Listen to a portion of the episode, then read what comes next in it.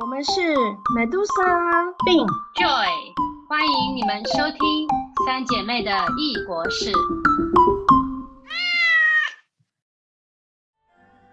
Joy，上次你不是说你过年那天还要 audition 学生吗？你乐团的学生。那那个时候我就在想说，完全不会的学生，你怎么样让他们组成一个乐团啊？是不是有部分的学生就是零基础，可能连乐器都没有摸过，这样子是不是？嗯，是这个部分呢是大部分，所以 这门课叫 Chinese Music Ensemble，因为它是学校的一门正式的课嘛，它是对学生来讲是拿学分也是拿成绩的课。我很好奇，如果上面都写这门课是乐团，那完全零基础的人他也敢来修啊？这个名称是乐团，可是学生就会进去看你那个课程的要求是什么啊，谁可以来选课嘛？我自己设定就是开放给不用基础的学生，所以所有的人他都可以来选修这门课，因为它是大学的一门课嘛。那所以你每年大概会有多少是零基础，多少你总是要有一些是你有学过的嘛，要不然你怎么撑下去？嗯，每年状况不太一样，至少都六七十是新生，不只是中国乐器没基础，是有连不会看谱，我们看的是 简谱，所以大部分人都不会看谱。即使他有一些什么拉过小提琴啊、弹过吉他那些简谱，对他们来说也是新的。嗯，有些是连乐器都没摸过的，尤其是中国来的学生。你说在美国长大的小孩，大部分都还是因为在高中的时候可能摸过一些吉他啊、一些乐器啊，在这边的小孩的音乐氛围稍微多一点，那是因为在中国或在台湾，我们以升学为主。所以很多学生就是可能很小很小的时候弹过钢琴，然后之后就开始念书，以后就什么都不会了。上次说你有三十个人报名，那代表这个课很受欢迎哦。然后那三十个人，你又要只能选出十五个，就说十五个是新生，但还有很多旧生，对不对？当初定十五个是说我们只有十五个乐器，嗯所以我们只能收十五个人。后来陆续学校只要一有经费，到那个学期末，他们就问我说：“你要不要买乐器？我们要花钱，这年度的钱没花完，明年就没了。”所以这两年我稍微订了一些乐器，那我现在人数大概可以收到二十个人，然后再加上我有些学生他很喜欢，他就自己可能会去买乐器，因为相比之下古乐器不贵，的。那他知道自己有乐器带进来，他就不占我们乐器的名额，所以我今年收了大概二十五个人。我记得我们小时候，哎，我们都是念音乐班嘛。虽然我不是念国乐的，可是我们都有一点点经验，就是说，国乐老师比起西乐老师来讲，真的是要身兼数职。就是说，除了他还要，就因为不是每个人都会自己去找个别的老师，所以一开始是老师连个别乐器都要教，对不对？甚至一点乐理看谱，甚至还帮买乐器，对不对？因为他们呃不懂怎么选，对不对？对你这样提醒，我才想到，我小学的时候好像是被老师这样子教的。可是我长大在台湾当老师带乐团的时候，可能是我带的是音乐班，所以每个人基本上自己的乐器都很专精。我当指挥的时候，我只是必须要更高层次的把每个乐器，然后我这指挥首曲我该做的想要诠释什么，就是指挥在做的事。可是在美国就完全不一样。要上到指挥这个等级之前，我一定要把那个老师该做的事，而且还是每个乐器不同的都要教好，所以这是还蛮辛苦。而且我们只有一个学期，就是三个月，十二个礼拜。美国的学期很短，十二个礼拜你要开一场音乐会，一场音乐会是一个小时。开音乐会是因为它就是一个课的成果就是这这也是老师决定的啦。我决定这门课最后的成绩，它不是期末考，它是出一场音乐会。所以你要把那个一堆学生从拿起乐器不知道音在哪里，谱不会看，节奏不会打，到最后十十二个礼拜以后，我们开一场音乐会。就是我每年都觉得我很神奇，居然做得到这样子的事情。厉 害厉害，拍手！哎，可能也是因为这样子，所以这我觉得这几年这个乐团还蛮明显的，学生来的人数不少嘛，所以代表说呃声望有做起来。哎，杠有名声啦。哎，那你说你说三十个人来，你要 audition，然后可是他们是零基础的人，那我请问你怎么选出二十个人？你真的说到重点了，因为通常讲到 audition 的话，你去参加一个音乐的 audition，大家一定会就是要演奏给老师听嘛，因为你要什么乐器，你就演奏那个乐器，然后看你够不够格进那个乐团，对不对？所以很多人刚刚听到第一堂课要 audition 就不敢来了，他不会嘛，他怎么来？所以看颜值吗？对，然后你不觉得就很冲突吗？因为你你明明在课上的要求就说零基础，然后你又说第一堂要 audition，然哎后就会有学学生人太多嘛，对，可是你要怎么挑呢？就像 Medusa 讲的，看颜值嘛，当然不是啊。我们怎么可以这么政治不正确呢？我要看学生有没有潜力可以学习，他有没有音准的感觉、节奏的感觉，这个就不需要说他拿起乐器。第一堂课的时候，我就稍微教他们简谱怎么看，节奏的系统是长什么样子。然后我的 audition 就是我写几个节奏让他们去练习来打，同时我要面试他们，我还是想看他们的背景是什么，他喜欢什么样的乐器，我会介绍乐器让他选，然后我要看他有没有能力可以在一个学期学好，再问他他的 commitment 有多少，就是他愿意花多少时间。嗯，因为我们跟其他很多在大学里面的课不一样，因为并没有一些读 paper 啊、写 paper 啊，看不到他们的回馈，那就是完全看他们有没有心，自己要练习才能进步。所以学生我要知道，他说他们每个礼拜愿意投入几个小时去练习。机，这样一步一步的进步，我们最后才可能开音乐会这样子。对，所以第一套 audition 就是 interview 跟打节奏。从打节奏当中，我就可以感觉到他的节奏稳不稳，他有没有办法学习，这是最基本的。他乐器拿起来以后，他还有很多东西必须要照顾到。那你如果连节奏这个部分最基础的东西你都没有办法的话，所有东西加在一起，他一定学不好。那是分类吗？概念？那怎么分配乐器呢？分配乐器的的话，各个乐器有不同的名额限制嘛。然后我会在第一堂，有时候是拿着乐器演奏给他们看，有时候是呃，我就播影片给他们看，然后有一个表格让他们填，填他最想要的三个乐器。然后我在 interview 的时候，我在看他的背景有什么。譬如说他拉过小提琴，然后如果他愿意的话，我觉得二胡对他来讲是最容易上手的。那弹过吉他，我可能就给他弹拨乐器；他吹过长笛，我可能就问他他喜不喜欢笛子。那今年的状况比较不一样，是今年人实在是太多了，所以我就没有办法同时又做有地旋又介绍乐器，我就先收了人，第二堂再介绍乐器，已经收了人进来，我再分配乐器，我就在前面，呃，我有十种乐器，我就放了十个盒子，然后我就用抽签的。譬如说，我们有一个乐器，它只有三个名额，我就让学生拿他就写他的名，投入那个他想要的第一个乐器的桶子里面去。假设这个三个名额的有五个人，那我就抽三个出来，然后另外两个没有的，他就是到第二轮他第二个想选的乐器的时候再抽。这是我今年的做法。那好奇哦，什么乐器最受欢迎？有没有男生有女生？有没有什么特别的喜好不同？就什么都一定要讲到 gender 这部分吗？这是我的我个人的想法了哈。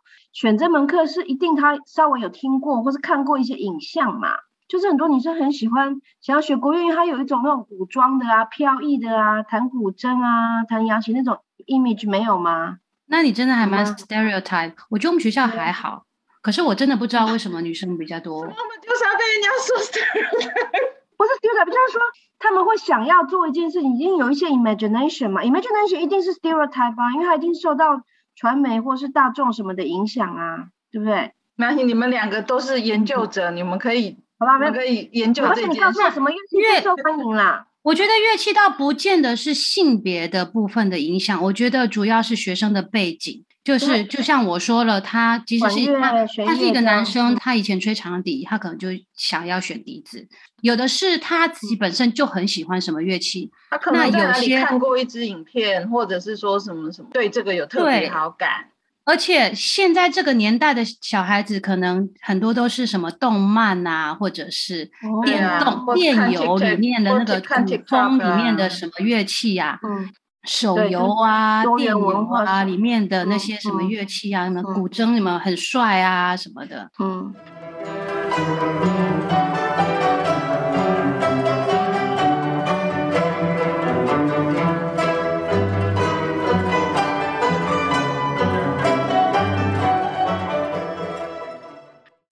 后来你就是分配乐器以后，你请那些有经验的人或其他人来帮忙，他们个别教吗？还是怎么样？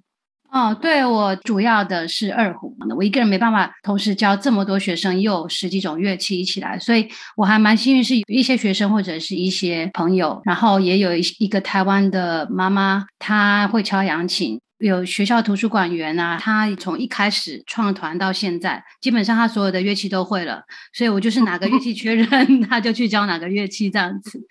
然后有几个学生是整个大学四年都在乐团，那他们那些也是会了很多乐器，嗯，譬如说他吹笛子的，他已经吹得很好了。因为你想想看，我每年都从基础开始教他，每年回来还是要从最基础的，可能我教了音阶，吹了小星星，然后他就很无聊，他就想去学别的乐器，好不好那是另外一回事。可是他基本上能演奏一些东西，要在精进，他可以自己在精进。所以像我一个学生，他在这里四年八个学期，他大概就是五六个乐器都上手，到最后我还叫他去指挥。那他要怎么精进？他要另外找老师学啊？嗯，一个就是对于那些比较 advanced 有经验的学生，我会给他们一些比较难的曲子，他可以经由练习那个曲子，跟我们这些比较厉害的人几个小的乐团，他就是再往前进一步了，多练习嘛。对，然后譬如说有一些中国学生来，很喜欢，他寒暑假回了中国，他就去找老师上了一两个月的课。你们只有二十五个人。那你们有像大乐团那么多种乐器吗？可不可以讲一下你们的种类有哪些？国乐团大概分四大类嘛，就是吹、拉、弹、打。我们的吹管有不同的笛子，还有笙，有时候会加葫芦丝。呃，唢呐我们有乐器，可是没有人会吹。即使有人会吹，这个东西会吵死人。然后拉弦的话，我们有二胡、中胡、高胡。学校是有金胡，可是我也基本上很少在用。然后有低音吗？低音最低是中胡。然后我们需要在我们需要再低的话，演奏会的话会请那个枪手。你问你们演奏会有枪手吗？有有枪手。大提琴。好，等一下，我先把乐器讲完。弹拨乐器比较多种类，有柳琴、琵琶、三弦、大阮、中阮、小阮、古筝、扬琴。那打击的话，我通常不会安排学生整个学期都学打击乐器。我是依照需求，期末演出的时候让几个学生去打，或者是请枪手来打。我们打击大概有不同的鼓啊、锣啊、把更大乐团的那种什么排鼓啊，就是不同大小的鼓可以轮着打的那种，我们没有。然后什么云锣啊，就是把锣摆在一起大小，然后在那里敲来敲去的那种，我们也没有。你会不会有那种本来是学弦乐或是弹拨乐器，然后他真的不行，后来只好就要去做敲击乐器，有没有这样吗？那些比较不行的学生，因为你还是要照顾到他的心情，所以。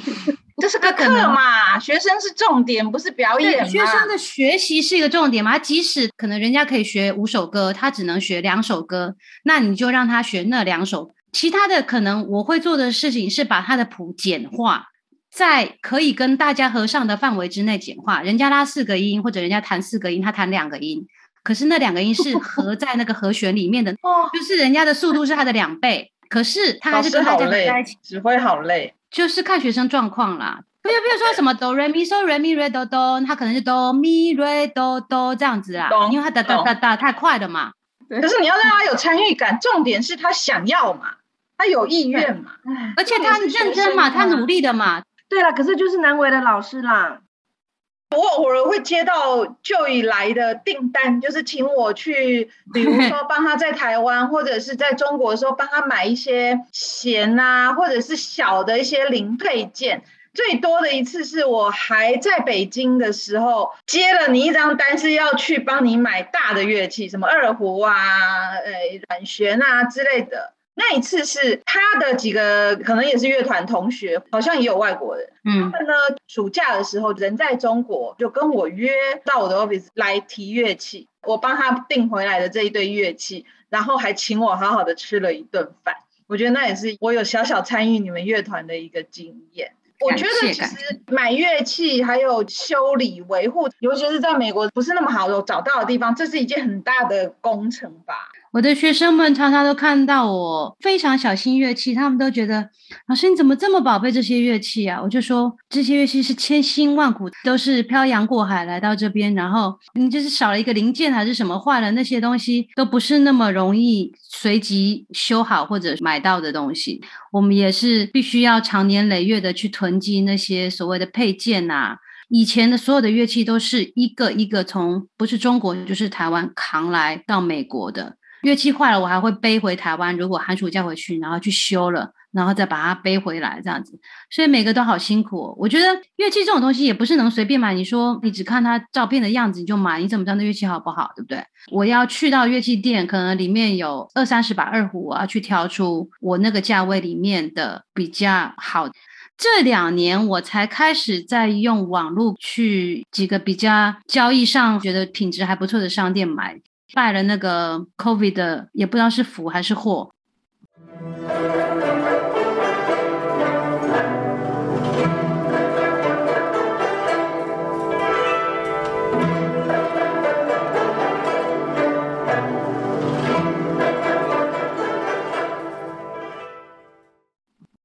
哎，我很好奇，你们学校为什么这么支持这个乐团？还有就是跟你合作的这个始末，给我们讲一下吧。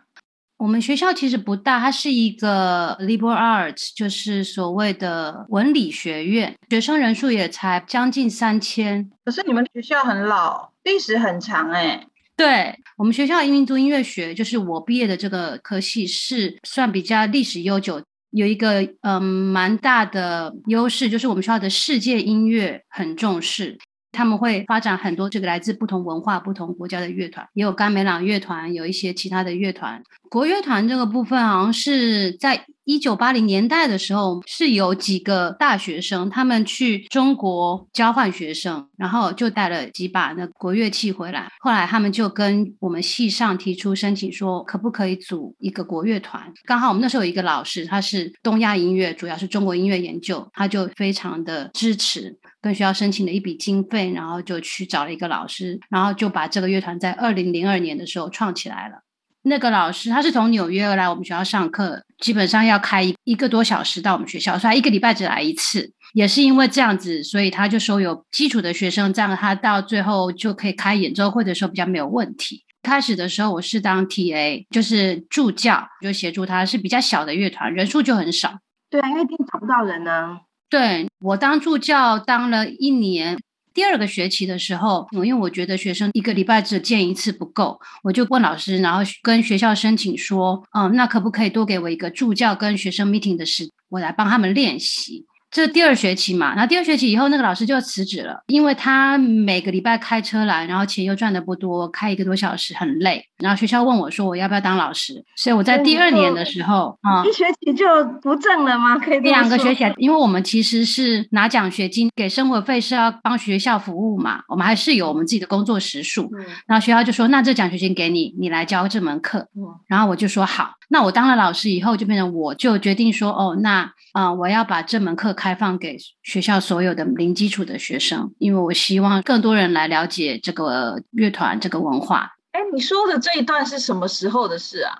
这是还蛮久以前的事了。这一个是我带这个乐团到现在应该有十年了吧？中间还有三年回台湾做田野调查，学校让其他老师带以外，然后我回来基本上就接回来这样子。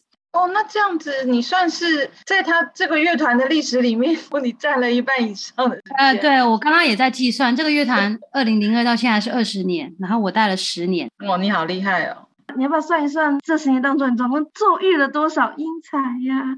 对我还有另外一个学校，哦，那个学校好远。我开车要两个小时才会到，然后去教了一个半的小时，又再两个小时回来，一个礼拜一次。我是跟他说，我一个礼拜只去一次，因为实在是太远。你是大学吗？她也是文理学院，而且她是一个女校。我一天收到信，是那个学校的音乐老师寄给我，他就说：“哦，我们学校有一批中国学生来跟我们音乐系要求说，他们想要创一个国乐团，中国人叫做民乐团。你知不知道这附近有什么老师？我只知道你那个是另外一个州，已经不是我的范围之内了。然后我就跟他说：，就我所知，我们这四五个州方圆百里之内，我想不出其他人。我有一个学长，他可能住在更远。”在三个小时外的地方，我就说，那我来看看你们状况，看我能不能帮你们把这团创起来。这样子，我想说，我可能还有一个晚上的时间可以去帮忙。然后我就先去跟他们系主任，还有写信给我那个音乐系的老师，还有一堆二十几个中国学生去开了一场会。那个系主任非常的支持，他就说，哦，我们学校有经费，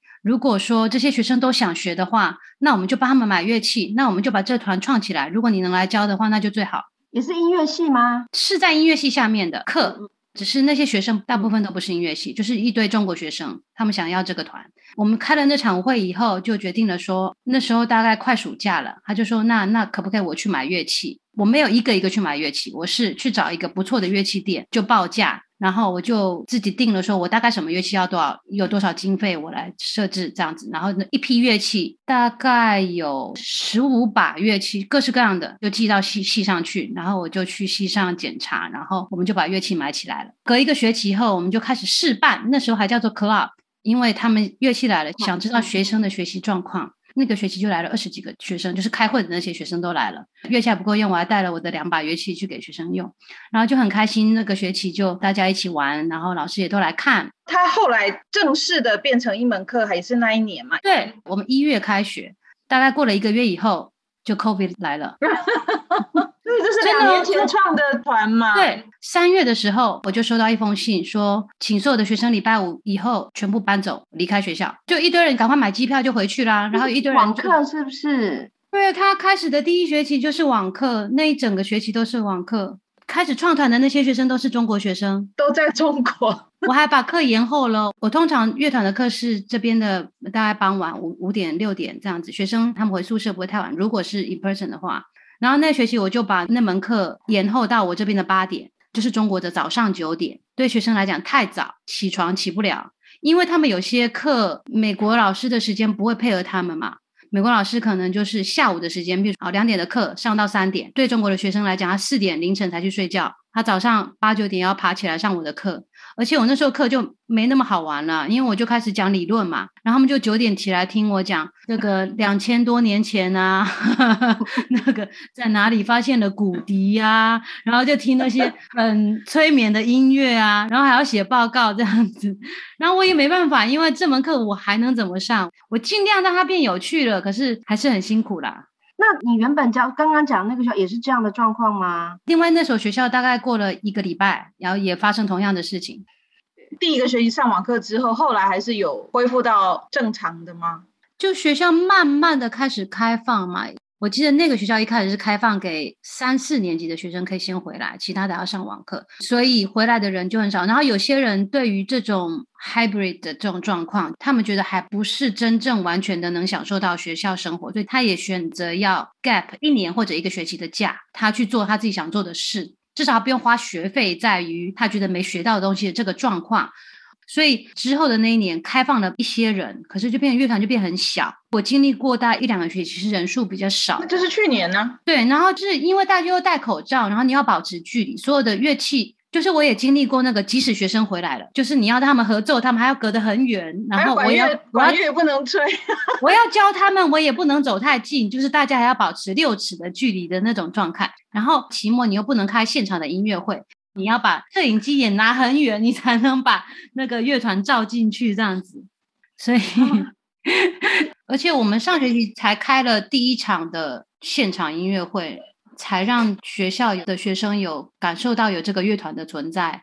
嗯，这学期人有一些是听了音乐会喜欢才来的，这样子。你这两个大学好像都挺支持这个乐团，而且都有对这个乐团有兴趣的学生哦。所以有啦，我觉得这种东西是民生要慢慢做起来，你要让大家看到。再来就是学生有一些组织的一些活动，譬如说呃春节啊，或者是我们学校有亚洲文化节啊，然后你只要有学生去表演，让大家看到，然后学生就会对这个有兴趣的话，就会来参加。另外就是，我知道很多中国学生他们有微信群，所以我知道学生们会在里面讨论，呃，哪门课值不值得去上啊？那个老师怎么样啊？这门课好不好拿分啊？据说我的课是排名在好拿分的那个部分，因为你不用每个礼拜看很多文章，可能看一百页啊，写出什么五页的纸啊。这个团基本上你只要每堂课都很认真在这学习，然后你回去花一两个钟头练习，然后你又可以学一门乐器，然后你在里面其实还蛮开心的啦。相比其他的课，分数不会太难拿，然后娱乐性还蛮高的这样子，所以我觉得这也多少是有些学生会喜欢来选的原因。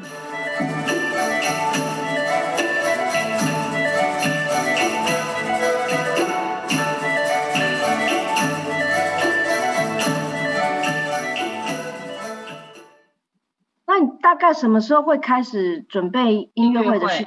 就是每年的音乐会的曲目啊，对我来讲，我都没有办法提前决定。我收了学生，我才知道今年的学生状况怎么样。我大部分都一定会出大团的曲子，也就是整个乐团一起演奏，那样的曲子不会太难，因为要照顾到比较基础的学生。然后每年我会看有哪些学生是可以用的，像是独奏或者小重奏，或者是有些协奏，完全看学生的状况，我再安排。什么时候开始准备？我就一直都在准备。我从第一堂课开始，我就一直在看学生状况。过了半个月、一个月，我大概就可以把这学期我要的曲目排出来。曲目呢，就是按照你自己熟悉的，还是你要去找一些比较新的，兼顾中乐跟流行音乐，然后他们比较喜欢的，有这样吗？嗯，就是大部分都 beginners 嘛，所以可以大团一起演奏的曲目其实不多。我其实过几年我就会一直重复几个曲目。其他比较，呃，你说什么流行歌啊，或者什么，我会看学生的喜好。有些学生他特别喜欢哪些曲子，哦，我很喜欢大鱼这首曲子，我们可不可以来演？或者是有些人玩了手游，老师那首曲子好好听，我们可不可以来演？不见得有谱，那我们就试试看，我们就自己编。或者是因为你要去找现成的，它都不见得符合我们的编制跟程度。就是你改编吗？还是会有一种几个大家一起做？嗯，有的是我为主，有的是比较有厉害的学生，他们可以改编的话，他们可能可以自己弄一下，然后我再听看适不适合。对，嗯，真的是很不容易哎，你不讲这些细节，我们都不晓得做一个乐团的老师这么困难。嗯，还蛮好玩的啦，因为好像你每年每个学期都一个新的玩具一样，也很累。你然后你看生一个小孩，然后从他婴儿开始，你要把他带了带了会讲话了，他会走路了，哎，每次要砍掉重练，对不对？嗯，对。可是因为来的人都不一样，其实可以玩的花样也蛮多的，这样子。那个网课那段时间，你怎么让他们去弹奏？然后你怎么剪辑的？就是说有弄成像大家可能听那段时间，不是有很多是网上一个人一个演奏？嗯，我要求学生是要拍影像给我的，因为我没有办法带着学生一步一步的练嘛，所以我那时候自己用电钢琴录了每个声部的旋律，照着拍子打拍子，而且我每个礼拜都不一样，我我要慢慢渐进嘛，他们不可以一下就很快。假设我最后的呃目标是速度一百二。我可能这个礼拜我先让他们练到九十二，然后下个礼拜在九十八什么，所以我就速度都会提升，把音档给他们，让他们可以每个乐器照着他的音档去练。他们每个人大家会拿到两个，一个是他的乐器的那条旋律长什么样子，节奏长什么样子，然后一条是整个乐团听起来应该是什么样子，所以他就知道说他的那个声部在整个里面是什么样子，所以他自己练习的时候可以配着整个乐团当做卡拉 OK 带这样子练。所以那时候先做了一个，这叫做前置作业，让学生自己练习。最后录给我的时候，基本上都是戴着耳机，用他可以听着那个乐团的感觉，可是他自己录出他的那一声部给我。那你用的这个乐团档，其实不是他们这个乐团，你也只能用别人同一首曲子的乐团档去提供给他们。不是，我是弹电子琴，所以他听到的旋律是是那个 MIDI 的声音。呃，我特别去买了那个，虽然还是电子创造的，可是它是有二胡声音的，它不是钢琴。你买的那个是一个软件哦，对，可就是它可以变声就对了啦。对，它可以变声。你刚刚讲这种做法，这个你是自己想出来的吗？不止国乐团，所有教乐团，不管你是合唱团还是什么的，都无所适从，所以多少都会有这些讨论嘛。别人可以怎么做，然后我也想我自己可以怎么做，只是国乐团是怎么进行，跟人家也不太一样。哎，你花了多少时间去做剪辑？很多时间，不知道那好几倍的时间哦，而且还要帮他们修声音还是什么的。比如说他就是拍子不准，他就是在这里拉了半拍或者什么，然后我就会尽量把他的内轨那个地方往后拉一点。所以还是要尽量去配一个一个一个声音怎么搭在一起。有很怀念就是 live 的，超怀念。而且因为我是一个可以说是比较表演型的人，就是我站在舞台上。是不一样的，就是它是需要一些化学反应的。对我来讲，演奏音乐不是说你对着机器，你把它都演奏的很完美就好。没有你在现场的那个气氛，观众或者是跟别人一起合奏的时候，其实你没办法修饰，可是你那个整个情绪上来，对那个现场的气氛就很不一样。所以超级怀念，除了说工作比较少，不用事后的那些以外。就是现场的音乐会是非常让人。那你们上学期就有啦，最后就有回到。哦，上学期我两个学校嘛，一个旧的，一个新的。旧的学校的系主任要求说，我们还是只可以录播。我是现场录播，就是没有观众，可是我基本上一进到底，就是我没有剪辑。